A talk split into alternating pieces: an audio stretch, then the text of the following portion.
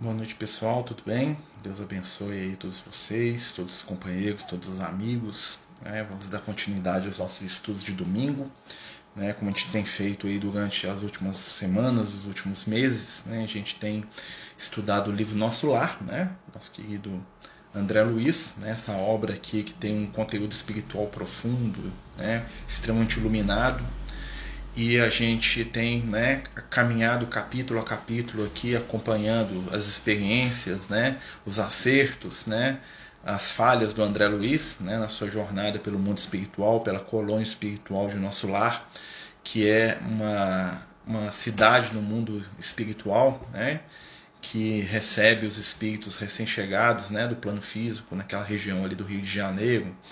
E a gente está né, acompanhando o André Luiz e a gente também está seguindo né, com os comentários, os estudos, as leituras, né, com a ajuda aí de todos. Queria mais uma vez agradecer os companheiros que têm participado do estudo. Né, lembrar que a gente está também fazendo todos os domingos o culto do Evangelho no lar, né, às 18 horas. A partir da semana que vem nós vamos fazer para as crianças também, vai ter um momento no início para as crianças. Né? Quem quiser colocar lá os seus pequenos lá para participar junto, né? vai ser no próximo domingo, né, vai ter uma partezinha inicial, uns 10 minutinhos de início para as crianças no culto do evangelho, né, voltado para as crianças, e depois o culto normal. A gente também tem feito todas as sextas-feiras, né, o tratamento espiritual, né, que tem sido aí né, uma benção aí para muitas pessoas, para todos nós que estamos participando, com o momento da gente direcionar né, as nossas forças, os nossos pensamentos, as nossas vibrações para aqueles que estão precisando, né, principalmente nesse momento aí de prova coletiva que a humanidade vem vivendo, né, dessa pandemia aí que tem envolvido tantas pessoas, tantos de nós, né, ninguém pode dizer que não conhece alguém que não, né, que não foi tocado ou não sofreu com essa pandemia ou não está sofrendo. E aí nós estamos fazendo também esse culto. É, vamos iniciar né, o nosso trabalho da noite, pedindo a Jesus aí que possa nos abençoar, nos envolver, agradecendo a oportunidade, a espiritualidade amiga, né, e abrindo os nossos corações e mentes né, para esse estudo aí, que não tem nenhuma pretensão de trazer né, nenhuma novidade, né, e sim a gente trabalhar né, os conceitos aí de espiritualidade, do amor. Né, nós sabemos aí que nesse momento nós precisamos muito disso. Né? E no nosso culto do Evangelho do Lar de hoje, né, os amigos espirituais falaram né, da necessidade da gente assumir a responsabilidade diante da nossa vida, diante dos, das nossas crianças, né? Até por isso que a gente vai colocar né, essa parte do culto a partir da semana que vem voltada para as crianças também, tá? Então nós estamos no final nós explicamos de novo, né? Quem quiser participar vai ser no, no próximo domingo às 18 horas. Então vamos lá, né, pessoal? Né, na semana passada o André Luiz, né? É, a gente vai preparar né, o André Luiz para trabalhar. Né? O André Luiz tem uma conversa com a dona Laura, na qual ela, né, ela incentiva ele a pegar a primeira oportunidade de trabalho, né? ele não ficar lá voando né, de, como uma mariposa de ponto a ponto, né, mas que ele abraçasse aquele trabalho. Né? E eu acho interessante isso porque isso reflete a gente também, né? Que muitas vezes quando a gente quer fazer alguma coisa do trabalho do bem, do trabalho espiritual, a gente fica meio sem saber por onde começar, por onde agir, o que fazer, né? E o campo de trabalho é muito grande. Né? O campo de necessidade espiritual, o campo da necessidade humana é muito grande. Né? Como diria lá o nosso querido Liel, nós estamos precisando de mãos, de braços, de olhares, nós estamos precisando de toque, nós estamos precisando de atenção, né? nós estamos precisando de amigos né, que materializem aqui as forças do bem. E aí o André Luiz, né, nesse capítulo agora, ele vai ter o seu primeiro contato com aquele que vai ser o ambiente de trabalho dele. Né? Vamos acompanhar essa descoberta desse companheiro. Né? Lembrando aí a todos, quem quiser perguntar, quem quiser né, puxar alguma situação, falar, manda um recadinho aí pra gente, né, que a gente paga, lê. Né? O nosso objetivo aqui é, acima de tudo, a gente sair daqui melhor do que entrou. Né? Lembrando que o objetivo da doutrina dos Espíritos do Evangelho de Jesus é consolar e instruir. Então, à medida que eu saio de um estudo, eu tenho que sair daquele estudo consolado, né? melhor do que eu entrei, e instruído, aprender alguma coisinha. Né? Então, vamos tentar é, com o André Luiz aí seguir né, nessa caminhada. Boa noite a todos que estão chegando, sejam muito bem-vindos, né? Mais uma vez. E vamos lá para o capítulo 26 do livro Nosso Lar. Capítulo 26 Novas Perspectivas. Ponderando as sugestões carinhosas e sábias da mãe de Elísias, acompanhei Rafael, convicto de que iria, não às visitas de observação, mas ao aprendizado e serviço útil. Anotava surpreso os magníficos aspectos da nova região, rumo ao local onde me aguardava o ministro Genésio. Contudo, seguia Rafael em silêncio, estranho agora ao prazer das minhas muitas indagações. Em compensação, experimentava novo gênero de atividade mental. Dava-me toda a oração, pedindo a Jesus que me auxiliasse nos campos novos, a fim de que não me faltasse forças, trabalho e força para realizar. Peço prece para o meu pai que desencarnou ontem, Jorge Luiz de Oliveira. Que Jesus possa abençoar o nosso irmão Jorge, que ele possa receber muito amor, muito carinho que vocês da família aí sejam envolvidos pelas melhores vibrações de paz, de luz, né? que o Cristo Jesus abençoe todos vocês, que nós possamos né? É, pedir a espiritualidade amiga que receba esse companheiro aí, né? que com certeza é muito amado, né? Na, nos planos maiores, que ele possa né, se recuperar e dar seguimento à sua vida eterna, sua caminhada de espírito imortal, né, guardando no coração o amor de cada um de vocês aí da família, tá certo? Nós pedimos a Jesus por ele e por todos os outros né, que estão passando por esse momento. Vai continuando, né, meus amigos? Sempre importante lembrar dos amores. Né? Antigamente, avesso às manifestações da prece, agora utilizava com valioso, como valioso ponto de referência sentimental aos propósitos de serviço. Então, André Luiz estava indo né, para encontrar com o ministro Genésio, que era o companheiro espiritual que ia dar a ele uma oportunidade de trabalho. Né? O Alan, ele estava lá no estudo do Alan, né, Alan? Estavam lá, igual nós estamos aqui. É, então o André Luiz ele está se dirigindo ao trabalho, à oportunidade de aprender, né?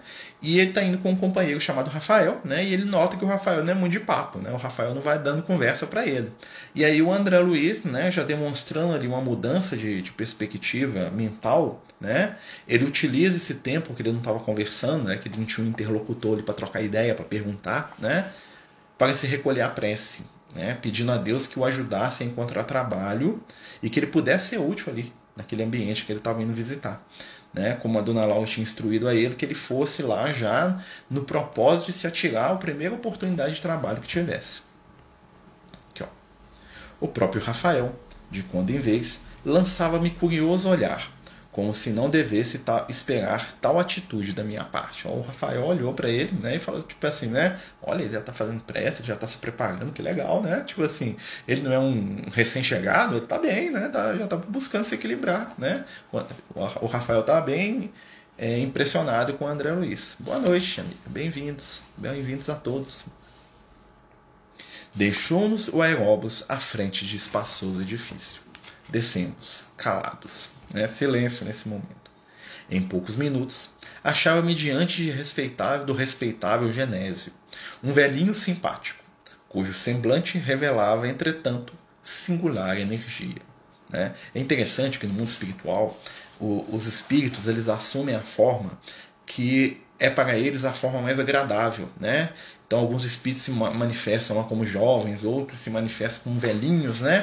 Mas velhinhos apenas na aparência, né? Porque eles têm toda aquela energia, aquela força, aquele ânimo do jovem, né? E muitas vezes alguns espíritos se manifestam até em formas até quase infantis, né? E tem ali toda, né, a, a intuição, o pensamento, a, a, a a percepção de um adulto. Né? Eu lembro de um amigo espiritual nosso, a, a, Lídia, né, que até mandou algumas mensagens aí né, pelo Amigos do Caminho. Né? A Lídia é um espírito que ela é um dos ministros da, do Ministério da União Divina do nosso lar. E ela se apresenta aos nossos olhos como uma menina de 7 anos de idade. Né? Ou seja, a aparência que ela escolheu de uma criança, né? mas a mentalidade espiritual dela é de um ser né? iluminadíssimo. A Lídia conheceu os apóstolos, conheceu Paulo de Tarso, né? tá o nome dela no Evangelho, né? é uma trabalhadora do Cristo de mais de dois mil anos, né? mas ela se apresenta com a, com a aparência infantil, né? segundo ela mesma, para poder é, acalmar os corações, né? E não despertar pensamentos desequilibrados em que quer que seja, né? Porque a, a pureza infantil que ela irradia, né? É, acalma né, e pacifica aqueles espíritos ali, principalmente aqueles que trabalham né, nas zonas inferiores. Né, e na questão da união divina, que é o ministério lá do nosso lar, que lida né, com, as, com as regiões superiores, né, vamos dizer assim, né, é a característica dos espíritos que quanto mais sábios, mais jovens, né? No sentido não da aparência, né? Como a gente falou, a aparência eles mudam do jeito que eles querem, né? Um espírito superior ele pode se apresentar do jeito que eles quiserem, né? Mas sim no sentido da do frescor, da força, do ânimo, da boa vontade, do pensamento, né? né? Da ideia do jovem mesmo de renovar, de refazer, de reconstruir, de começar de novo, naquele fogo, né? E aqui o Genésio é um velhinho de energia, né? O André Luiz descreve assim, o ministro Genésio. Rafael apresentou-me fraternalmente. Assim, disse o ministro Genésio, é o nosso irmão André? Para servi-lo, respondi. Tenho notificação de Laura referente à sua vinda. Fique à vontade. Nesse interim, o companheiro aproximou-se respeitosamente e despediu-se, abraçando-me em seguida. Rafael era esperado com urgência no setor de tarefas a seu cargo. Né? Então, Rafael cumpriu a missão, levou o André Luiz né? e foi a direcionar o trabalho dele, né? que era ali um, um momento de necessidade, né? que ele tinha que atender lá as necessidades de trabalho dele. Vamos lá? Fixando em mim os olhos muito lúcidos, Genésio começou a dizer: Clarencio falou-me a seu respeito com interesse. Quase sempre recebemos pessoal do Ministério do Auxílio, em visita de observações que, na sua maior parte, redundam em estágios de serviço. Então, né, o Genésio estava lá recebendo o André Luiz, né, porque o Clarencio tinha pedido né, para ele dar um espaço para o André Luiz aprender, e aí ele está falando com ele: ó, a maioria do pessoal que vem para cá acaba ficando né, e trabalhando. Né?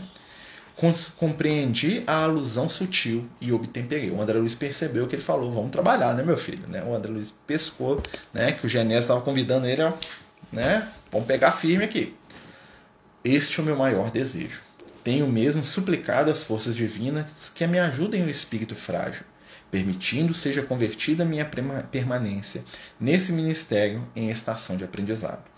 Genésio parecia comovido com as minhas palavras, e valendo-se das inspirações que me inclinavam à humildade, roguei de olhos úmidos. Olha a mudança do André Luiz, gente, que a gente pegou lá no início. Olha como é que ele tá, como é que o processo de transformação está acontecendo por esforço dele, né? Ele está recebendo a ajuda da espiritualidade, ele está aprendendo, ele está desejando ser melhor, né? Não que ele já seja perfeito, né? Está muito longe disso. Mas aqui nós vemos o sincero desejo do André Luiz de fazer diferente. O médico vaidoso do passado já está sendo enterrado ali. Né? Claro que ainda restam muitas provas para André Luiz aí pela frente. Senhor ministro, compreendo agora que minha passagem pelo Ministério do Auxílio se verificou por, por efeito da graça misericordiosa do Altíssimo, talvez devido à incessante intercessão da minha devotada e santa mãe. Noto, porém, que somente venho recebendo benefícios, sem nada produzir de útil. Certo, meu lugar é aqui, nas atividades regeneradoras. Se possível, faça por obsequio seja transformada a concessão de visitar em possibilidade de servir. Compreendo hoje, mais que nunca, a necessidade de regenerar os meus próprios valores. Perdi muito tempo na vaidade inútil, fiz enormes gastos de energia na ridícula adoração de mim mesmo. Olha que interessante, né? O André Luiz aqui ele, ele percebe já o seu estado, né? Ele percebe que ele tem estado ali no nosso lar com alguém que tem recebido muito, né?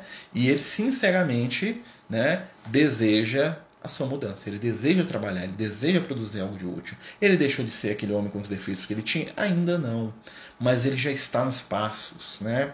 Quando a gente vê essa fala do André Luiz, eu acho que a gente tem que olhar para a gente, né, para nossa intimidade e pensar no nosso esforço para ser melhor né, na nossa vontade de sermos pessoas melhores, apesar de, apesar das nossas dificuldades, apesar das nossas limita limitações, né? Então a gente vai pensar muito nisso, vai dividir muito essas ideias aí com o André Luiz, né, e tomar isso como estímulo para nossa melhora. Nós estamos a caminho da melhora. Né? Nós queremos e podemos estar melhores. Né, com as graças de Deus, com o auxílio da espiritualidade, né? E sobretudo, mantendo os nossos pés no chão, né, sabendo que nós ainda somos seres limitados, frágeis, mas que nós já temos a nosso favor o desejo de nos melhorar, de nos transformar. Né? O Evangelho é o maior fator de transformação do mundo.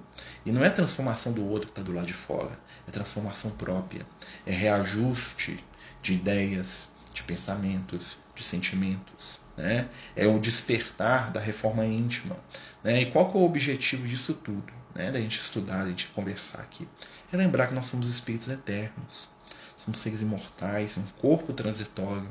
Nós estamos aqui encarnados, né? aprendendo, nós estamos aqui encarnados, vivenciando experiências que vão passar.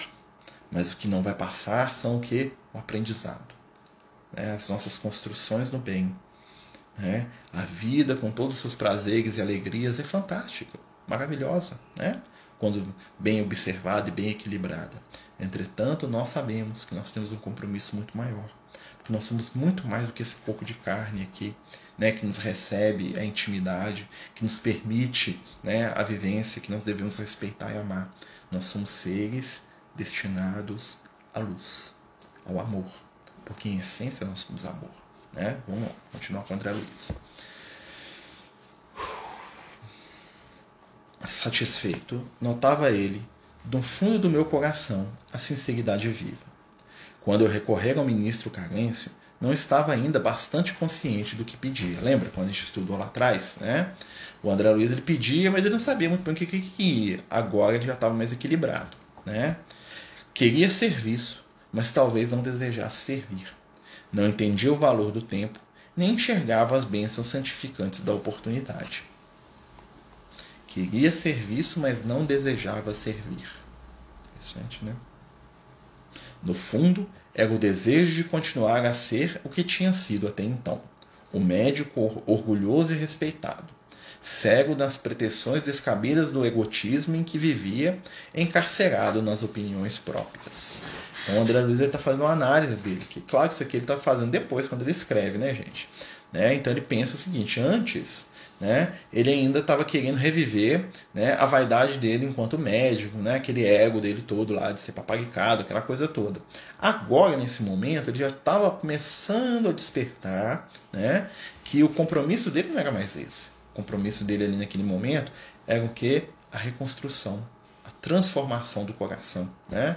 E aí ele começa a falar aquilo que estava dentro, né? Dando para gente né, as mostras de que ele queria realmente modificar o caminho, né? Aqui, ó. No entanto, agora, diante do que vira e ouvir, olha o valor da experiência, né? Compreendo a responsabilidade de cada filho de Deus na obra infinita da criação punha nos lábios quanto possuía de melhor. Era sincero, enfim. Não me preocupava o gênero da tarefa. Procurava o conteúdo sublime do espírito de serviço. O velhinho fitou-me surpreendido e perguntou: É você mesmo o ex-médico? Né? Então o ministro genético falou: Você mudou, hein? Que bom, né? Tipo assim, é você mesmo. Você é aquele cara lá que chegou lá, né, esbravejando. Ó, beleza, olha só, que legal, né? Que legal é ver a vitória do outro, né? Que bom é ver a, a, a transformação do outro, porque mostra que a gente também está nesse processo. Hoje nós somos muito melhor do que ontem. Né? Que bom né? perceber a melhora do outro para a gente aprender a perceber a nossa. Sim, murmurei acanhado. Genésio calou por momentos, como buscando resolução para o caso, dizendo então: Louvo seus propósitos e peço igualmente ao Senhor que o Senhor o conserve nessa posição digna e como que preocupado em levantar meu ânimo e acender-me no espírito novas esperanças, acentuou: Quando o discípulo está preparado, o pai envia o instrutor. Interessante, né? Quando o discípulo está preparado, o pai envia o instrutor. O mesmo se dá relativamente ao trabalho. Quando o servidor está pronto, o serviço aparece. O meu amigo tem recebido enormes recursos da providência. Está bem disposto à colaboração compreende a responsabilidade, aceita o dever. Tal atitude é sumamente favorável à concretização dos seus desejos. Nos círculos carnais, costumamos felicitar um homem quando ele atinge a prosperidade financeira ou a excelente figuração externa. Entretanto, aqui a situação é diferente. Estima-se a compreensão, o esforço próprio, a humildade sincera. Olha os valores do mundo espiritual, né? Então aqui a gente cumprimenta o cara quando ele ganha dinheiro, quando ele forma, quando ele tem um título, né? Quando ele fica grande, né? Na sociedade, né? Lá no mundo espiritual, os valores que são cumprimentados, que são estimados é o que? Compreensão, esforço próprio, humildade sincera. Né? O, o ministro Genésio está dando aqui para a gente hoje o roteiro para o nosso crescimento e aprimoramento espiritual né? Abençoado seja o ministro Genésio lá no nosso lar. Deus o abençoe, viu, amigo? Né? Então ele está passando para a gente aqui, ó. Muitas coisas, né? Compreensão, esforço próprio, humildade sincera. São as ferramentas que nós precisamos para desenvolver os fatores do nosso espírito imortal. É possível obter justas ocupações, por enquanto, porém, é preferível que visite, observe, examine. E logo, ligando seu gabinete próximo, falou em voz alta. Solicita a presença de Tobias, antes que se dirija às câmaras de retificação. Não passaram muitos minutos e assomou à porta um senhor de maneiras desembaraçadas. É o Tobias, o novo personagem que nós vamos acompanhar aqui junto com André Luiz.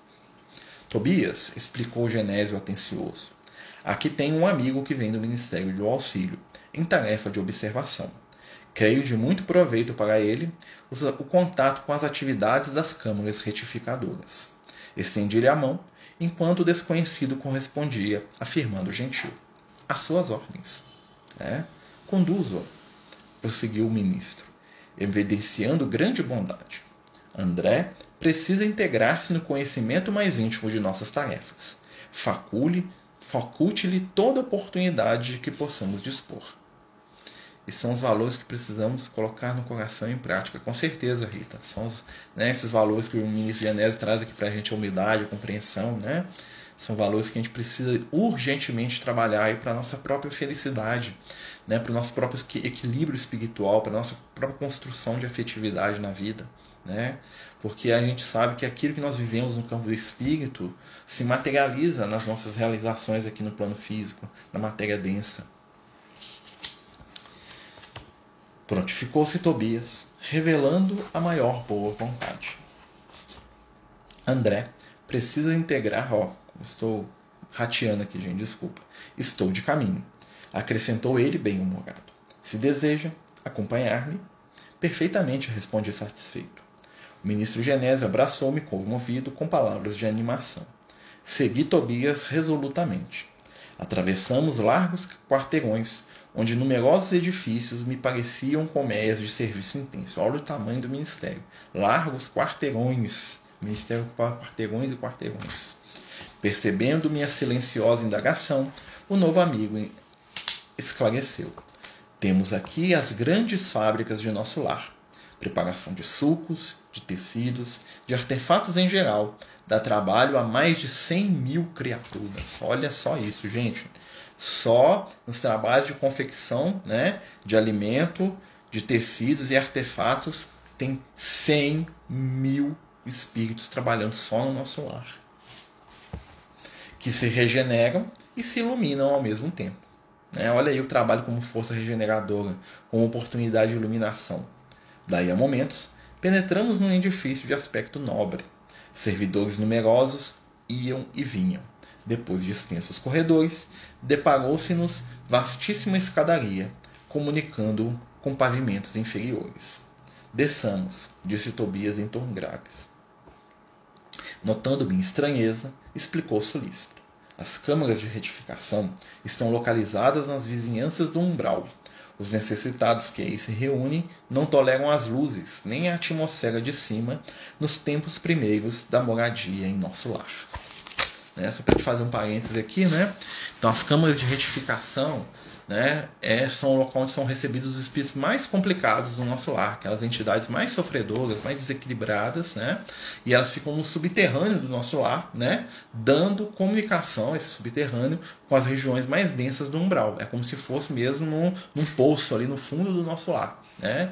E esses espíritos que estão ali estão recebendo tratamento, estão recebendo ajuda, apesar de não poderem não darem conta de ficarem naquela atmosfera ali superior né, da parte externa da colônia. Eles não dão conta da luz, eles não dão conta da, da, do oxigênio ali, eles não dão conta daquela. São como UTIs, realmente, são como né, grandes UTIs. Eles vão levar o André Luiz exatamente para ajudar naquela região, né, que como a gente pode dizer que na linguagem de hoje, o bicho está pegando ali. Né, o André Luiz ele vai para o pronto-socorro espiritual mesmo no nosso lar. Ele vai lá para a porta de entrada da colônia, nas regiões inferiores, né? Para poder aprender ali. É, tem algumas coisas bem interessantes nesse capítulo, né? nós terminamos aqui a leitura. Né? Se algum companheiro quiser perguntar, quiser né, chamar algum tema que, que, lhe, que lhe tocou aí o entendimento, o coração, né? mesmo que não, não esteja tão relacionado, fica à vontade. Enquanto isso, nós vamos comentando aqui né, sobre o, o conteúdo desse capítulo aqui um pouquinho. Né? É, nós temos que o André Luiz ele entrou numa posição muito útil de aprendizado. Né? Ele estava disposto a a aprender a trabalhar, a servir, a ser útil, e ele estava disposto a enfrentar o que viesse para ele. Né?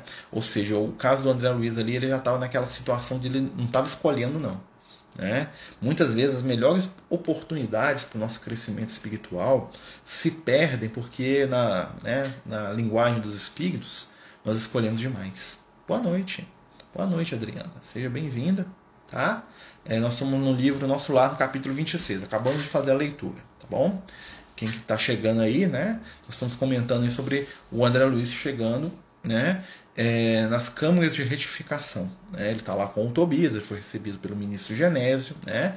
que é um dos ministros, ou seja, um dos responsáveis pelo Ministério ali da Regeneração. Né? E o André Luiz está ali com o propósito de aprender, de trabalhar, de ser útil, exatamente né? para poder reconstruir a sua caminhada. E olha o nome do ministério: regeneração, né? O regenerar, o regerar, né? O nascer de novo, o construir de novo, né? O iniciar todo um processo de renovação, né? Não só através da parte prática da coisa, né? Do trabalho, do esforço dele, mas, né? Um sentimento ali né, de transformação, de renovação, de mudança íntima. Né? E o André Luiz ele nos convida ali, através dessas é, dessas situações todas, né, a multiplicar os nossos esforços no bem. Né? E eu penso muito quando falo ali do, dessa questão do André Luiz, né, chegando ali para trabalhar, eu penso muito na gente, né, porque a gente está sempre querendo se melhorar. Né? Como são essas fábricas que foram, é, foram mencionadas? Não saber da existência delas nos mundos superiores. É. Tem, primeiro a gente tem que entender que o nosso lar não é tão superior assim. Né? O nosso lar é colônia de. Tra... Tá mudo? a companheira está falando que o áudio está mudo. Para mais alguém, tá, amigos? Né? Às vezes é alguma coisa no, no telefone, amiga. Né? Se tiver ruim para algum, né? fala para a gente também, mais alguém, tá bom? A Adriana está falando que o som tá mudo. É, deixa eu tentar aumentar aqui. Né, que é. Vamos ver se melhora. Melhora aí para vocês, gente? Deu uma melhorada? Tá dando para escutar? Então tá. Como são as fábricas no, no, que foi mencionado. Então vou voltar aqui da, pergunta da Estela. Né? O nosso lar é aquilo que eles chamam de colônia de transição. Né? Ou seja, o nosso lar tem uma característica de ter é, situações muito parecidas aqui com o plano físico, né? E não ser ainda uma esfera superior. O nosso lar está mais ou menos no meio, né? Tá, os espíritos estão indo para o nosso lar, eles estão num processo de transição espiritual, né? Ou seja, são recém-chegados. Né? Essas fábricas que o, o Tobias fala para o André Luiz são ambientes onde eles produzem os itens de uso né, na colônia espiritual. Vamos lembrar né, que para aqueles espíritos que estão ali no nosso lar, o ambiente onde eles estão é tão real, né, vamos dizer assim, usar a palavra real, né, tão denso, tão material, né, quanto o nosso. Então, para eles, uma cadeira, né, como essa cadeira que eu estou sentado nela, se ele botar a mão, ele vai sentir. Uma roupa, ele vai pegar, ele vai sentir a roupa, ele vai ter o toque, ele vai ter o tato, ele vai ter uma roupa para vestir lá, né? Ele vai ter uma cadeira, ele vai ter uma cama, ele vai ter uma mesa, ele vai ter uma casa, né? Ele vai ter um, uma espécie de alimento ali, um suquinho, uma fruta, uma coisa, né? Então, é, é uma coisa bem, vamos dizer assim, próxima do material a tal ponto né, que muitas entidades, principalmente os espíritos que chegam lá recém-desencarnados, o cara morreu, né, chegou no mundo espiritual ali, para ele ele está encarnado ainda, porque é muito parecido. Né? Não sei se você já viu nesses filmes, nas novelas, principalmente, né? É, o pessoal chega no mundo espiritual e fala: ah, isso aqui é, isso aqui é um hospital, isso aqui eu tô aqui nessa cama, por que, que ninguém me tira? Me chama um médico, chama meu primo, porque é muito parecido com o plano físico. Essas fábricas, né, produzem esse tipo de coisas, né, de, vamos dizer assim, de objetos que eles utilizam lá. Tá? Apesar que os de luz podem fazer de outro jeito, né? mas imagine bem, né? ali tem 100 mil entidades trabalhando. Né? Então, esses, aqueles espíritos estão ali num processo de trabalho, de doação, de ajuda, construindo, fazendo. Né? E naquilo ali eles estão a, aprendendo. Né? Foi dito pela Maísa Braga que nosso lar ficaria localizado em cima do Rio de Janeiro. Sim, procede, sim. A cidade espiritual do nosso lar, né, segundo o próprio relato do, do André Luiz, do Emmanuel, do Chico, né, fica é, ali na região da Serra do Mar, né? Então fica próximo da cidade do Rio, não fica bem em cima da cidade do Rio, né? Fica naquela região ali do estado do Rio de Janeiro, uma colônia que ela atende principalmente, né, espíritos oriundos daquela região tá? Né? Cada agrupamento, cada cidade, cada local onde tem muita gente, né, tem uma cidade, uma colônia, um posto de socorro espiritual. Tranquilo, se não entendeu, te repete de novo, a gente explica aqui quantas vezes for útil, tá? Se ficou confuso também, por favor, tá? Não, não perca aí a oportunidade de perguntar, tá bom? É... O nosso lar fica naquela região, né? Então nós temos várias cidades espirituais, nós temos vários locais espirituais aí, né? atendendo os espíritos que estão mais próximos aqui da crosta. Né? O nosso lar, o André Luiz é do nosso lar. Né? Tem até uma, uma questão né? que fala que o André Luiz ele é muito ligado né? àquela região ali. Né? Então, assim, é, tem toda uma história espiritual, né? Então, assim, o nosso lar foi construído espiritualmente, né? Pelos espíritos que vieram de Portugal, tem desde o início ali que o Rio de Janeiro é a capital do Brasil, né? Aquela região, né? Tem uma história espiritual muito grande, né? E é interessante que o, André, que o Chico aqui de Minas, né? Por esse motivo a vibração do rio não seria melhor? Não, porque todas as cidades têm. Né? Se você for lá em Beirut, lá em Israel, lá onde está tendo aquela guerra toda lá, lá também tem uma coluna espiritual. Né? o objetivo é ajudar, com certeza. Né? Mas o que, que acontece? Cada cidade tem a sua própria vibração. Né? Então nós temos uma colônia aqui, aqui né, em Belo Horizonte, aqui tem em São Paulo, tem no é, Porto Alegre, tem colônias no interior, né? Mas assim, o objetivo é atender aqueles espíritos que estão ali. Mas quem faz a vibração do ambiente são principalmente os encarnados, né, que estão ali. Então, o que é que acontece? O que, é que precisaria para o Rio de Janeiro melhorar, né? Como é visto pela espiritualidade, o carnaval, a nudez e as drogas. Olha, é, eu lembro que uma vez o Chico estava falando sobre isso e ele disse que essas coisas todas são a reação das trevas ao nosso lar, né? Como existe ali naquela região uma cidade espiritual muito famosa, né? Porque existem outras, mas o nosso lá é a mais famosa, né? Por causa do livro, por causa que ela é, um, que é a mais divulgada, o André Luiz, toda essa informação foi dela. Então, a nossa vibração vai muito para o nosso lá, porque a gente pensa muito nela. Ela é a nossa referência. Né? E aí o que, que acontece? Quando né, a, a espiritualidade né, organizou essa questão, as trevas tentaram fazer, vamos dizer assim, uma contra-resposta a isso. Né? E gerou-se todas as situações que acontecem ali no estado do Rio de Janeiro. Né? Vocês podem notar que é, o que chama mais atenção né, é, é, o que? É a vontade das pessoas. Né? O, que, que, é, o que, que é o carnaval para a espiritualidade? O Emmanuel tem um texto dele que ele fala sobre o carnaval, que ele é bem duro, né? que ele, ele chama de estado de insanidade coletiva tá? Momento onde nós deixamos de lado as nossas conquistas e valores espirituais para buscar, né, os objetivos mais baixos da humanidade, né? O, né? Ele chama de espetáculo da inconsciência coletiva. Tem um texto dele enorme, né, que ele, que ele faz, que ele fez isso é lá na década de 40, né? Então você imagina, né? A questão da nudez, das drogas, são consequências disso também, né? Todo desequilíbrio, toda situação de desequilíbrio, né, é reflexo do desequilíbrio do indivíduo. Né? Então, o que, que acontece? Qual que é o problema da droga? Qual que é o problema da bebida? Qual que é o problema do sexo? É o abuso, é o desequilíbrio. Né? Tudo aquilo que nos tira de fora de nós mesmos é negativo.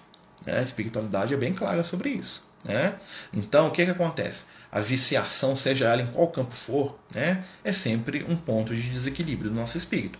Né? Seja eu viciado em pornografia, ou viciado em droga, ou viciado em falar mal dos outros, ou viciado na maledicência, né? ou viciado em dinheiro, ou viciado em sexo, né?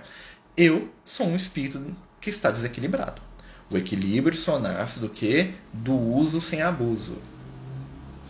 Né? E aí nós vamos ver Jesus. Jesus ele já ingeriu bebida alcoólica, mas Jesus não ficou embriagado. né? Então, assim, a, o, a bebida, o sexo, todas essas questões são questões que fazem parte da nossa vida, tá? Algumas são necessárias, outras são superficiais. Por exemplo, né, o contato sexual ele mantém a vida na Terra. Se não tiver, não tem, né, não tem espírito reencarnando, tá? Né? Mas o sexo é só isso? Não, o sexo também é uma manifestação de afetividade entre o casal. Mas o sexo desequilibrado aí já se torna uma questão, né? É é, de outro aspecto. Vixe Maria, tô lascado. Desfilei em escola de samba há 42 anos. Gente, nem assim também não. Né? Nós temos que lembrar o seguinte: o que importa é o que está dentro da nossa intimidade. Tá? Não importa onde eu estou, importa como eu estou. Né? Muitas pessoas se recolhiam a conventos, se recolhiam a mosteiros, se recolhiam a igrejas para planejar o mal, as trevas e o ódio. Ou seja, o ambiente não fazia deles pessoas melhores. Muitas pessoas vestidas de espíritas, muitos de nós dentro de ambientes religiosos, somos cultivadores da maledicência, do ódio, do ressentimento, da arrogância. Né? Então, o que, que acontece? Determinados ambientes são ambientes que favorecem certas situações. Né? Então, se eu realmente estou querendo me equilibrar, eu tenho que buscar esse equilíbrio por dentro. Mas se eu não dou conta de ficar em determinado ambiente, porque eu sei que aquele ambiente ali né, vai me ajudar ou vai me incentivar no meu desequilíbrio, é melhor que eu me afaste. Né? E aí nós temos que ver aquilo que cada um de nós dá conta. Nós não estamos aqui fazendo juízo de valor, porque cada um de nós é um ser que é único. Né? Quando a espiritualidade fala do carnaval, ela está falando do carnaval como uma ideia. Tá? O carnaval como aquela situação né, que está na maioria das mentes, né, que é o momento de aproveitar tudo, de fazer sexo sem, sem consequência, de viver, de beber até cair, de se drogar até desmaiar, né, de se destruir espiritualmente né, para poder ter prazer. É isso que espiritualidade vê como um desequilíbrio. E você ter institucionalizado um momento no qual os seres humanos podem retornar ao nível de animais, né? E esse momento ser esperado com ansiedade por essas pessoas é algo muito complicado, tá? Mas a festa, quem lá se divertindo, tem gente está descansando, tem gente está com a família, gente, são níveis, né? A coisa toda não é ruim. O que é ruim é o que, infelizmente, a maioria de nós faz. Né? Então você pega, é, tem uma frase lá do, do Hipócrates, né? que ele fala que a diferença entre o remédio e, e o veneno é a dose. Né? Ou seja, se você dá uma dose né, de determinado produto químico né, para uma pessoa, aquela dose em excesso mata. Na quantidade certa, ela mantém a vida. Então, o equilíbrio em todas as situações é fundamental para a nossa caminhada. E à medida que a gente vai crescendo espiritualmente, nós vamos percebendo que algumas situações né, vão perder espaço na nossa vida mesmo. Né? Os espíritos superiores, eles não se ligam a esse tipo de coisa. Né? Por quê? Porque eles já têm situações que né, preenchem a, a caminhada evolutiva deles. O que acontece é que nós hoje ainda somos muito dependentes do prazer. Né? Nós somos viciados em ter prazer. Tá? Porque o prazer é satisfatório. Tanto é que não é prazer. Né? Só que o prazer desequilibrado se torna em vício. Por isso que o cara bebe até cair, porque ele bebe, acha bom, bebe mais mais mais mais mais um, e destrói o organismo dele em busca daquele prazer. Mesma coisa com a droga, mesma coisa com o sexo. Né? A pessoa que é desequilibrada no campo do sexo, né, em determinado momento, ele para de ter bússola moral, né, ele começa a trair, enganar, fingir, falar mentira, tudo para conquistar o prazer sexual de alguns segundos ali. Né? Então, a pretexto de eu ter prazer, né, eu engano, eu minto, eu, eu traio, eu dou em cima da mulher do meu melhor amigo, eu traio a minha esposa, eu prometo que eu vou casar, que eu vou amar, que eu vou fazer acontecer para uma mocinha lá que eu estou interessado nela, pra, né, já sabendo que daqui cinco minutos depois que eu tiver qualquer tipo de contato com ela, eu nunca mais nem quero ver ela, que ela suma. Né? E isso são, vai ter consequências. Né? Toda ação de desequilíbrio ela gera consequências na minha caminhada. Né? Então, o, lá no, no, nos livros do André Luiz, ele fala muito disso. Né? Como que a nossa busca pelo prazer muitas vezes nos faz atropelar o outro, e quando eu passo por cima do outro, eu gero ali um vínculo que eu vou ter que resolver depois. Então, cada conquista, né? vamos falar no campo da afetividade, né? que eu acho que é o, que é o nosso maior nosso maior problema. Né? O André Luiz fala pra gente: somos responsáveis pelas impressões mentais que criamos nos outros. Então imagina eu saindo daqui para uma festa para ficar com cinco ou seis moças, né? E eu lá prometendo mundos e fundos por cinco minutos de prazer com elas. Né? Talvez para quatro delas aquilo ali não é nada, tá? Mas para uma delas ela vai acreditar. E eu vou ter me comprometido. Mas eu, na verdade, eu estou ali porque eu não estou vendo aquele outro como ser humano. Como eu não sei olhar o outro como ser humano, eu, passo, eu pago de olhar para mim mesmo como ser humano. Eu me torno um escravo do desejo, do prazer. Né? Aí eu regrido ao estado espiritual do animal. Vocês estão entendendo como é que é a situação? Né? Então, assim, a afetividade, o equilíbrio, né? a, a disciplina em todas as áreas da nossa vida são fundamentais. Né? Somos responsáveis por tudo e por todos que tocamos, com certeza, com certeza. Né? Somos responsáveis né, por aquilo que nós fazemos, exatamente. Maia morreu por diabetes que não tratava, eu não sabia disso, né? Eu tenho diabetes, né? Ou seja, se eu enfiar a cara no açúcar, eu vou chegar no mundo espiritual, desencarnar, né? Vou olhar para o Lucas e pensar assim, eu não vi meu filho crescer, né? Não vi os meninos aqui de casa que eu tanto amo crescerem, né? Não fiz as coisas que eu devia fazer aqui enquanto encarnar. Por quê? Porque eu decidi encher a cara de açúcar, né? Por causa daquele pedaço de bolo a mais, por causa daquele chocolate ali, né? Eu perdi a oportunidade reencarnatória e eu vou ter que lidar com isso no mundo espiritual. Não é culpa de ninguém, a culpa é minha, né? E nem culpa, né, gente? Porque culpa não é algo, né, que a gente deve trabalhar, é responsabilidade. Quanto mais desperto nós somos, mais responsáveis nós vamos nos ver diante da vida. Posso fazer o que eu quiser, mas eu vou me responsabilizar por tudo. Não há nada que eu não vou ter que dar conta para minha própria consciência. Quando eu chegar no mundo espiritual, né, nem sempre aqueles espíritos que eu enganei, ou que eu traí, ou que eu menti, vão estar tá lá e vão me cobrar. Mas aquilo que está na minha intimidade vai me pedir, né, se eu estiver desperto, vai me pedir o quê? Ressarcimento, né? Vai me pedir transformação, vai me pedir regeneração. Voltamos lá no ministério. E qual a melhor regeneração para espíritos como André Luiz? Regeneração pelo esforço do trabalho. Por isso que a espiritualidade não nos julga. A espiritualidade nos fornece meios para reorientar o nosso caminho. Ah, mas eu uso droga? Eu sou um desgraçado por causa disso? Não. Não é a droga que te define, não é o sexo que te define, não são as suas falhas que te definem. O que nos define é o nosso esforço para sermos melhores. O que nos define é entender que nós somos responsáveis pelas nossas escolhas, que é o processo de maturidade espiritual. Porque muitas vezes a gente passa a nossa encarnação inteira culpando e responsabilizando o outro por aquilo que deu errado na nossa vida. Não deu certo porque o outro fez ou deixou de fazer. Traí porque me enganaram. Roubei porque não me deu salário. Menti porque se falasse a verdade não ia ter o que eu queria. E aí nós ficamos responsabilizando e culpando os nossos irmãos. Né? Lembrando uma coisa que o Lucas sempre fala pra gente, é que no mundo espiritual, característica de espírito inferior é a culpa. Ele se culpa de tudo, ele se sente culpado e ele culpa os outros pelo seu erro. Se nós formos ao mundo espiritual e formos às regiões umbralinas, né? Se a gente entrar lá no umbral, né? Nós vamos perceber que todos os espíritos do umbral, assim como todos os presos no presídio, são inocentes. Por quê? Porque eles culpam alguém pelas desditas dele. Matei porque ela me traiu. Roubei porque ele não me pagou. Esganei, traí, fiz porque o mundo era cruel comigo. A culpa é sempre do outro. Né? Mostrando que os espíritos inferiores são imaturos e que nós somos imaturos também quando fazemos isso. Boa noite, Paulo. Seja bem-vindo. Nós estamos falando do capítulo 26 do livro Nosso Lar, né? quando o André Luiz vai para o Ministério da Regeneração. Nós estamos falando desse processo né? da regeneração.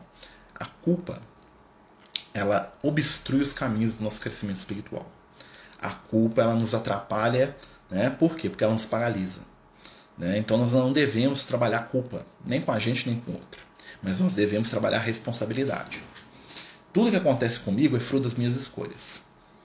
Os espíritos iluminados, eles estão colhendo responsabilidade de coisa que eles fizeram há 10 mil anos atrás. Né? Mas eles não, não, não se tornam culpados. Por quê? Porque eles não caem naquela negação, naquele sofrimento, naquele desespero. Um espírito superior, ele consegue olhar para o seu passado espiritual e ver que lá mil anos atrás ele cometeu um crime. E ele fala assim: tudo bem, eu errei ali, por que, que eu errei ali? Eu errei ali porque naquele momento eu era um ignorante era alguém que não sabia o que fazia. Hoje eu sei. Hoje eu não faria aquilo e eu vou corrigir. Essa é a postura do espírito superior diante de um erro. um espírito atrasado como nós, a gente chora, se desespera, enfia a cara no chão, fala que quer morrer, que não quer existir mais, ai de mim, coitado de mim e tal. O espírito superior ele enfrenta. Né? Nós temos um exemplo muito grande disso quando a gente vê lá no, lá no livro Paulo Estevam, quando Paulo chega na cidade de Neopafos, né, que é uma ilha, e lá na cidade de Neopafos tinha um cônsul romano que chamava Sérgio Paulo. Né? E o Sérgio Paulo era um homem rico, muito poderoso, estava doente, né? e o Paulo ajuda a curar ele, aquela coisa toda. Quem quiser ler lá no Atos dos Apóstolos tem, e lá no Paulo Esteu. E em determinado momento, o Sérgio Paulo vira para o Paulo e para o Barnabé, né? estavam os dois juntos, e fala assim: Olha, é, o que, que eu tenho que reformar para mudar minha vida? Ou seja, ele percebe que tudo é o que? Responsabilidade dele. Né, o Sérgio Paulo como um espírito romano, né, como um espírito muito prático, né, muito desperto dos seus compromissos, das suas responsabilidades, ele não culpa ninguém pelas desditas dele. Ele fala assim, o que, é que eu preciso mudar? Né? Mesma coisa acontece né, quando Paulo está lá em Roma que ele encontra né, um, um, um, nobre romano, né, um senador romano, né, que é o Acácio Domício. Né, o Acácio Domício é um companheiro que estava cego, né, que era uma das pessoas mais influentes do Império Romano. Né, era um cara famosíssimo lá. Né, o próprio Nero ouviu os conselhos dele, né, que era o imperador da época, o maluco da época. Né, né? E aí o Acácio Domício chega lá, né, cego, aquela coisa toda, e o Paulo vai lá e pula a vista dele. Claro que é espiritualidade, né, o Paulo, né, gente? E aí o Acácio Domício enxerga assim, nossa senhora, seu Deus é verdadeiro. Né? Primeira coisa que o Paulo, que o Acácio Domis fala para Paulo: o que, que eu tenho que mudar na minha vida para seguir essa, essa, os ensinamentos do Cristo? Vocês estão entendendo a, a mentalidade? Pegando um romano aqui, né? dois casos de dois romanos que converteram. Né? Converteram, estou usando uma palavreada evangélica. Né? Ou seja, que eles aceitaram né? o evangelho. E eles perceberam, eles como pragmáticos, como só os romanos eram, né? eles perceberam o que, que eu tenho que modificar. Como é que é esse negócio aí? Ou seja, eles em nenhum momento culparam ninguém. Eles reorientaram sua caminhada para poder se melhorar. O que o André Luiz está fazendo aqui no, capítulo. O André Luiz ele tomou um chá né, de Simancol, né? E ele percebeu com a conversa do Lises. Você vê que é um processo, né, gente? Primeiro o Lises, depois o Clarence, depois a Dona Laura, depois o Lises de novo, depois a Dona Laura, né? A mãe do André Luiz, eles lá batendo no André Luiz lá com muito amor, né? E o André Luiz, uma hora, introjetou nele, né? Falou assim, pera aí, esse negócio é responsabilidade minha, eu quero mudar. E olha o que aconteceu aqui no capítulo aqui. O André Luiz se tornou apto a receber a oportunidade de trabalho. Por quê? Porque ele percebeu que a culpa era dele, né? O culpa não, né? Que a responsabilidade era dele, né? A tal ponto que o ministro Genésio ficou, você que é o médico, você quiser aquele lá que o Clarence falou para mim, você, você mesmo? Tem certeza? Veio outro lugar? Não, esse aqui, né? Por quê? Porque ele mostrou ali um, um, um temperamento de mudança. Mesma coisa do Paulo, né? Você fala do Saulo lá em Damasco, né? A das coisas que o Paulo tinha, ele era muito pragmático também, né? Então o Paulo ele era meio viajado em algumas coisas, né? Principalmente quando ele foi fazer a primeira pregação dele, que ele achou que Jesus, né? Tendo aparecido para ele, que ele tendo acreditado em Jesus, todo mundo ia acreditar, né? Porque o Paulo era fantástico nisso, né? Ele era um vaidoso mor, né? Então ele vai lá para a sinagoga pregar o evangelho e ele fica decepcionado porque o pessoal não aceitou. Tipo assim, eu acreditei, velho. Por que, que ninguém acreditou mais, né? Isso é o cúmulo da, da arrogância, né? Mas tudo bem, ele ia aprender. Né? Mas aí você vai notar que nas cartas do Paulo ele escreve muito sobre isso. Ele fala assim que deixando para trás aquilo que ficou e seguindo em frente rumo à meta que é o Cristo. Né? Ou seja, o Paulo era capaz de olhar para o passado dele, criminoso, né? ser realista quanto a isso. Né? Muitas vezes, quando ele, o pessoal começava a jogar ele para cima, falava: Olha, gente, eu sou aquilo ali, ó. Né? Eu persegui, eu matei, né? eu mandei matar, mandei torturar, eu sou aquilo. Tá? Mas eu não estou preso naquilo ali, não. Porque o Cristo que me convidou a ser melhor, né, viu alguma coisa em mim, senão não tinha aparecido para mim na estado de Damasco. Então, dessa forma, eu vou seguir em frente, eu vou fazer o que eu dou conta, deixando para trás o que ficou. Né? E essa é a coisa, esse pragmatismo espiritual, né, foi o que ajudou muito o Paulo, né, e o que nos ajuda também.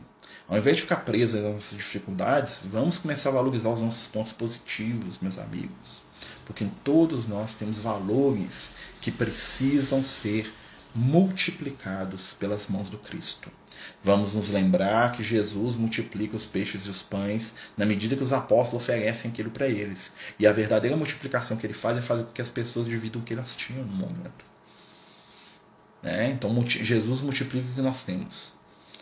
E o que nós temos já é suficiente, nós não sabemos ainda. Na escala de valores, qual a vida mais importante? A corpórea a espiritual? Pois na corpórea temos a escolha da evolução, e lá também.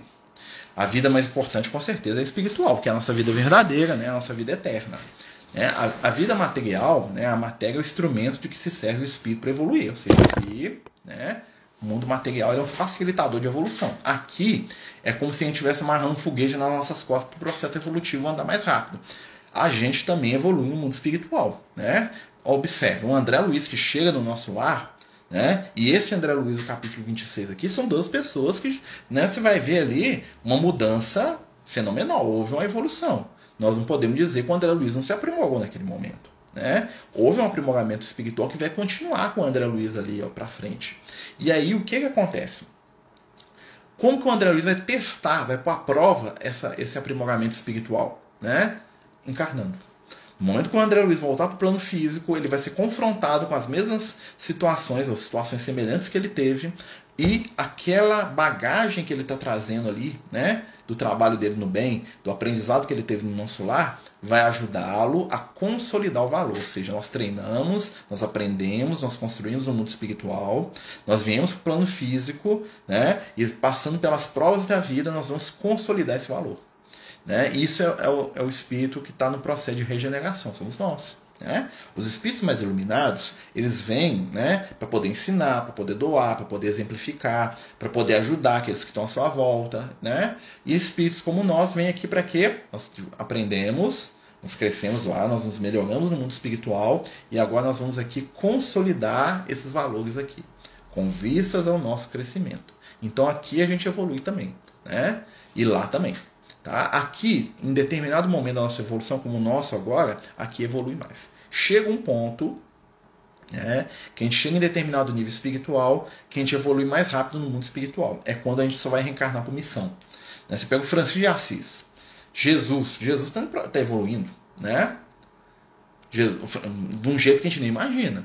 Mas o plano físico para Jesus já não oferece nenhuma oportunidade evolutiva. Jesus aqui só vai doar. Ele não tem nada para aprender aqui.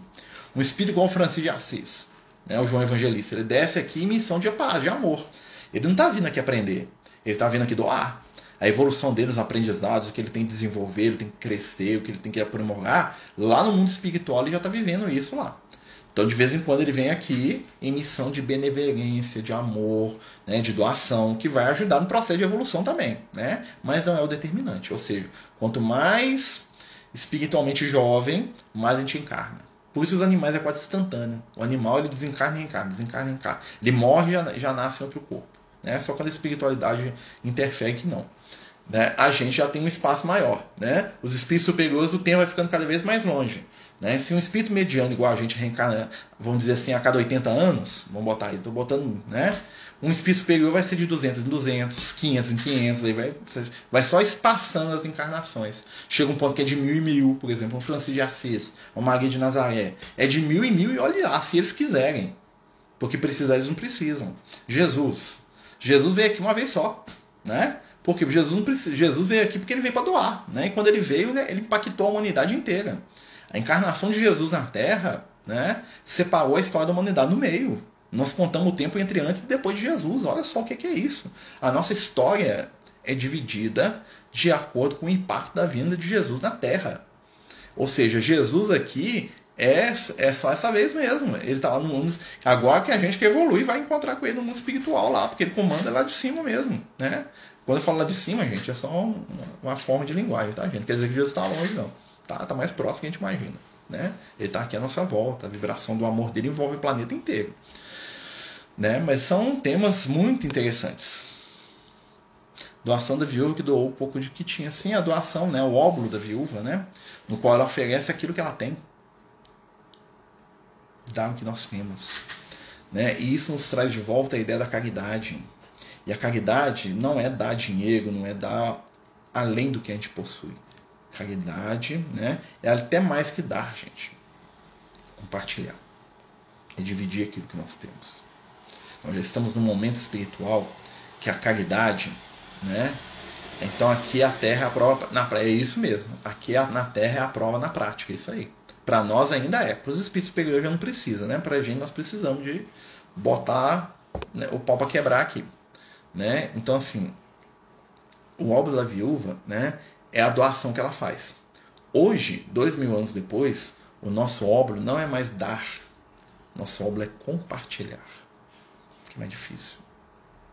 Porque compartilhar é ser dos dois ao mesmo tempo. Aí é complicado, né? Porque você tem que interagir, você tem que participar, você tem que estar junto, né? Você tem que conviver. E a convivência é a maior das nossas provas. Meus amigos, nosso tempo está chegando ao fim. Né? Se alguém quiser fazer mais alguma pergunta, mais alguma questão, senão também fica muito tedioso, né? Fica chato, tipo, falando aqui demais, né? É, hoje nós terminamos o capítulo 26 do livro Nosso Lar. Na semana que vem nós vamos para o capítulo 27. Né? A partir do domingo que vem, né, às 18 horas, nós estamos fazendo o culto do Evangelho no Lar, todo domingo, às 18 horas. E a partir do domingo que vem, o primeiro momento do culto do Evangelho no Lar vai ser voltado para criança. Quem tem criança pequena que quer participar do culto no lar, né? Às vezes o menino tem dificuldade, a menina tem dificuldade de participar. Nós vamos fazer o primeiro momento do culto no lar voltado, né? para as crianças. Depois nós continuamos como estava sendo feito sempre. Vai aumentar uns 8, 10 minutos no tempo, mas isso aí né, não se perde nada, só se ganha. Então, quem quiser participar na semana que vem com a gente, 18 horas, a gente coloca o link lá nos grupos, nos canais, né? Então a gente vai estar tá participando e o culto do Evangelho no Lar, 18 horas, domingo, voltado no início para as crianças. Depois segue normalmente como a gente tem feito. Quem quiser levar os seus pequenos para participar com a gente, vai ficar muito feliz, tá bom? Pessoal, a gente agradece a todos. Né? Mais uma vez a gente agradece aí. Lembra que nós estamos aí com a nossa campanha da cesta básica. Nós vamos entregar a cesta básica esse final de semana, né? No dia 22 agora nós vamos entregar. A gente sempre entrega a cesta básica no último, ó, no quarto sábado do mês, tá? Esse mês tem cinco, então nós vamos entregar no quarto, né? E nós estamos aí na campanha da nossa cesta aí. Quem puder nos ajudar com qualquer mantimento, né? Só nos chamar aí no privado aí. Nós estamos agradecendo. Quase 100, mais de 100 famílias, aliás. Nós somos mais de 100, tá? Sendo atendidas aí pela casa de Francisco. É, cura para a Mônica Guerra Maia, está com muita depressão. Deus abençoe ela, que ela possa ser ajudada, abraçada, que ela possa perceber o amor, né? que ela saia dessas ondas negativas e que ela vença. Nós pedimos a espiritualidade para abençoar ela. Né? Que bom né? que suas pequenas vão participar também, minha irmã. Deus abençoe, sejam bem-vindas. Meus amigos, vamos fazer a nossa prece, né? Queria pedir a ajuda de vocês lá para o nosso canal do YouTube lá, que está com um pouquinho lá de seguidores para a gente tentar chegar aos mil, né? Para facilitar né? algumas, algumas é, mecânicas lá do canal lá para a gente poder fazer isso tudo ao vivo, essas coisas, tá? E agradecemos a todos vocês que nos ajudam, que Jesus possa nos abençoar, nos envolver, nos instruir, que possamos seguir em frente, trabalhando, aprendendo e amando, que possamos nos envolver com amor, com respeito, com carinho. Fica conosco, Jesus, hoje e sempre. Que assim seja. Graças a Deus. Boa noite, meus amigos. Muito obrigado. Até semana que vem. É, se Deus quiser, nós continuamos aí com esse estudo no domingo. Muita paz, muito amor. Grande beijo no coração de todos vocês. Beijão.